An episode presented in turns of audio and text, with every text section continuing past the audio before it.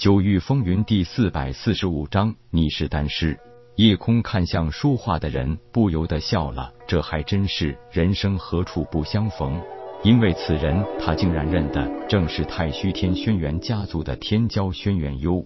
原来是轩辕兄台，真是幸会。轩辕幽笑道：“在下也没想到，我们这么快就见面了。”夜空道：“正愁人生地不熟，没想到可以遇见轩辕兄，看来我的运气不错。”轩辕幽道：“我正愁没个熟人喝酒，你就来了，我的运气也不错哦。”两人相视一笑。夜空道：“那好，今天小弟正好有幸请轩辕兄喝几杯。”在轩辕幽带领下，两人找了一家不错的酒馆，叫了一坛这里的特色酒，边聊边喝起来。前段时间，听闻叶兄弟在太虚天领域的无尽虚空混得风生水起，怎么这么快就放弃了那里的荣耀，还来到了这个大罗天？不满兄台说，小弟一直被自己的身世之谜所困扰，很多迹象显示我的生身之地好像在这里。轩辕幽略显诧异道：“原来是这样，那余兄在这里就预祝兄弟早日查明身世了。”夜空道：“借兄台吉言。”两人又干了一碗酒。夜空问道：“兄台是游历到此吗？”轩辕幽轻叹一下道：“我也想自由自在，可是你也知道，很多时候人是身不由己的。”夜空道：“小弟怎么觉得兄台不太情愿来这大罗天？不瞒兄弟说，愚兄这次是奉了家族之命前来处理一件麻烦事，那不知道可有小弟能效劳的地方？”轩辕幽道：“说起来，如果有贤弟相助，这件事一定可以事半功倍。”夜空道：“愿闻其详。”事情是这样，我族二长老轩辕墨在与魔族对战中被魔尊直接伤的神魂变成一个白痴。听说只有紫叶仙草可以完全修复受损神魂，而这种奇草也只在大罗天才有出产。看来想得到这紫叶仙草并不容易吧？当然，据说这紫叶仙草乃是大罗天紫月帝国的国宝，整个帝国也不过只有一株而已。轩辕兄，可否多介绍一下？这紫叶仙草每千年才会生长一个叶片，它的寿命也只有万年。万年一到，圆珠就会自然死亡，同时会从圆珠根部再次生出一枚嫩芽，如此周而复始，生生不息，所以又名长生草。它的一枚叶片，除了可以修复受损神魂外，更可以改造武者血脉，可以让一个资质极差的人变成上等天资的天才。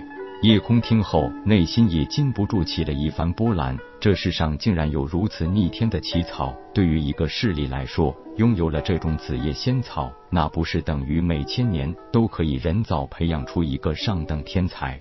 虽然需要千年才能生长一片叶子，但是长久下来，那成效也是非常可观的。他感叹一声道：“难道这就是紫月帝国稳居大罗天五大势力之首的主要原因吗？”轩辕幽点头道：“当然，每千年都可以创造出一个资质绝佳的天才。除了紫月帝国，有哪一个势力可以做到如此长盛不衰呢？”那轩辕兄所说，小弟可以让事情事半功倍，又是何意？因为你是丹师啊，而且还是一个化虚境的高级神丹师。丹师就可以更容易得到紫叶仙草吗？其他丹师不行，但兄弟你可以炼制出夺天造化丹啊！这么说，紫月帝国现在急需夺天造化丹喽？是，紫月帝国国主紫月清风有一个爱妾妹儿，虽然有倾国倾城之美，但天生不能修武，所以寿元有限。为了让这个妹儿可以青春永驻，并且长期陪伴他左右。紫月清风不惜花费大价钱收购夺天造化丹，用来给妹儿续命和养颜。夜空不解道：“难道偌大一个大罗天，夺天造化丹还稀罕吗？”轩辕幽道：“难道贤弟不知道自己到底有多妖孽吗？别说大罗天这个小天位面，就算是太虚天，可以百分百几率炼制出上品夺天造化丹的神丹师，也根本没有一个。”叶空笑道：“我以为可以百分百炼制出上品夺天造化丹，并非什么难事，所以对这件事还真是从来没有放在心上过。”幽道：“我听说近来紫月清风发布悬赏令，如果有人可以进献上品夺天造化丹三枚，紫月帝国不但愿意用一片紫叶仙草叶子交换，并且还会册封其为紫月帝国的国师。这个条件很诱人呐！”只要贤弟愿意帮这个忙，我们轩辕家族也势必会感恩戴德。轩辕兄放心，这件事小弟一定尽力而为。在无双城逗留了七日，很轻松的成功炼制出三枚上品夺天造化丹，并且也炼制了第一个雷霆杀手傀儡。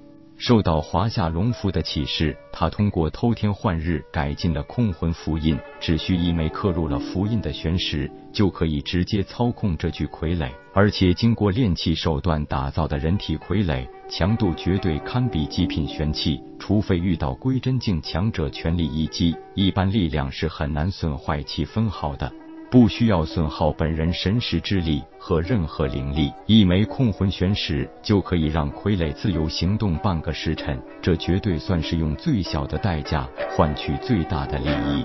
虽然这种雷霆杀手傀儡比不上龙一、龙二那种半活体傀儡，但龙一、龙二那种普通人只能操控一个，而这种傀儡是可以大批量生产和操控的。看着这个全身泛着淡紫色色泽的傀儡。再配上一身淡紫色的衣物，给人一种非常神秘，而且还带有一点诡异的感觉。姑且叫你雷霆一号吧。只要有机会，我还是可以大量炼制的。虽然把尸体炼制成傀儡有些不地道，但让你们这些死有余辜的人死后发挥余热，也算是把废物做到最好的利用了。一招手收了雷霆一号，轻松的长出一口气，道：“该出发了。”本章结束，各位朋友，动动你发财的小手，为倾城点赞、订阅、分享，您的鼓励是我坚持下去的动力。